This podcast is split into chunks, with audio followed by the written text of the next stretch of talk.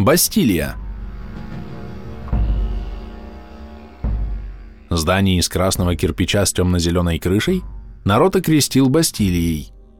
Уж очень внушительным, основательным и неприступным оно выглядело, похожим, по мнению жителей, на крепость-тюрьму, что вызывало желание ускорить шаг, убежать.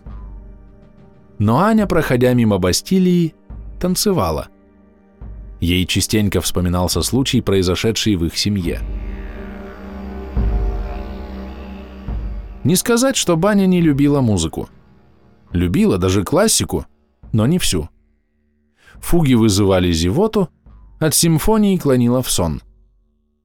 Преподаватели музыкальной школы, где она когда-то училась, были в шоке от того, что Ане больше нравилась легкая ритмичная музыка, попса.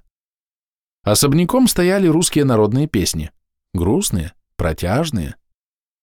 Она часто их пела, хотя мама говорила «не тяни кота за хвост, спой бодрое, жизнеутверждающее, такое, после чего великих свершений хочется».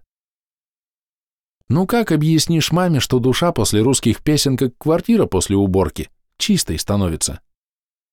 Дед музыкой не интересовался. Он любил рыбачить, свободное время проводил на реке. У сына Ивана свои интересы в музыке, чаще рок. Слушал кассеты на переносном магнитофоне в наушниках, никому не мешая. А если включал без наушников, бабушка ворчала. «Не понимаю, что за музыка. Одно бух-бух-бух». «Бабуля, ты послушай тексты!» «Вот еще!»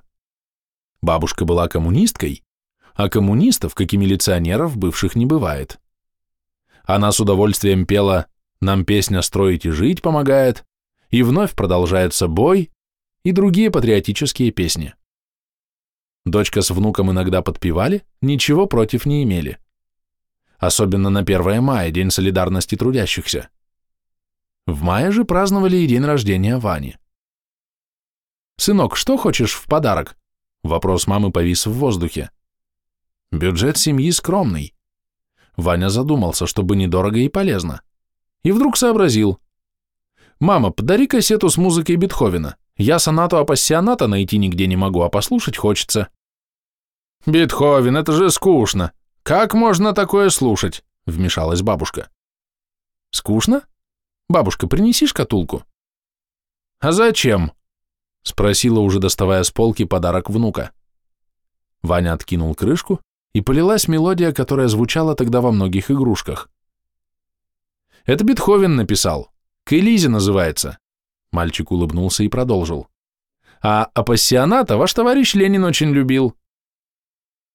«Ничего не знаю лучше апассионата. Готов слушать ее каждый день». Изумительная, нечеловеческая музыка.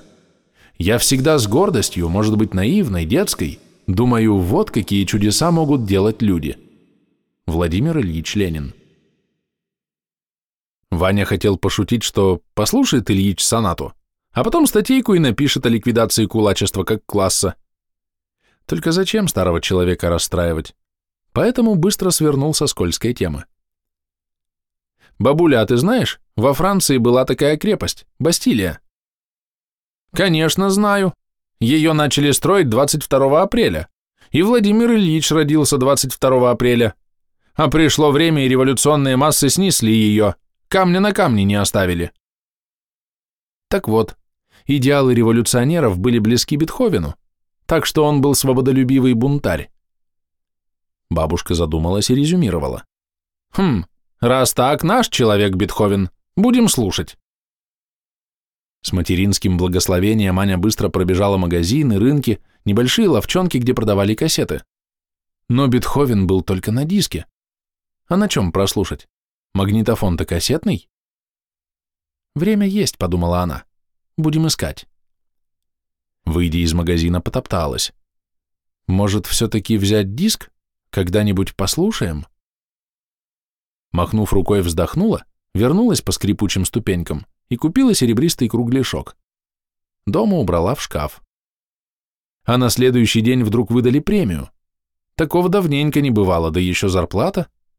Набежала кругленькая сумма.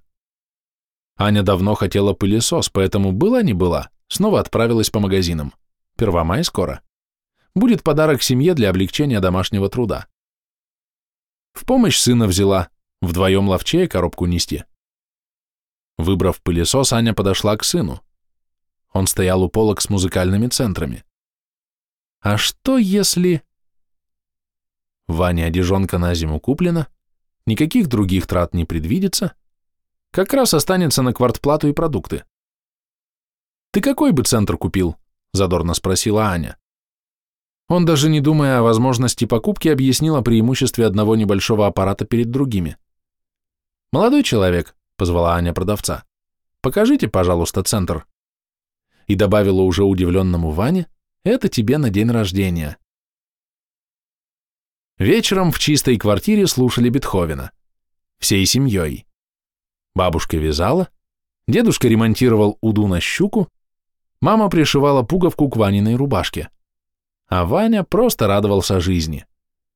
Здесь танцуют раз, два, три, раз, два, три. «Ici l'on danse, ira, à ça ira». Надпись на табличке на месте разрушенной Бастилии.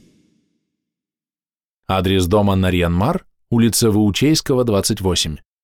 Автор текста – Ольга Пашун.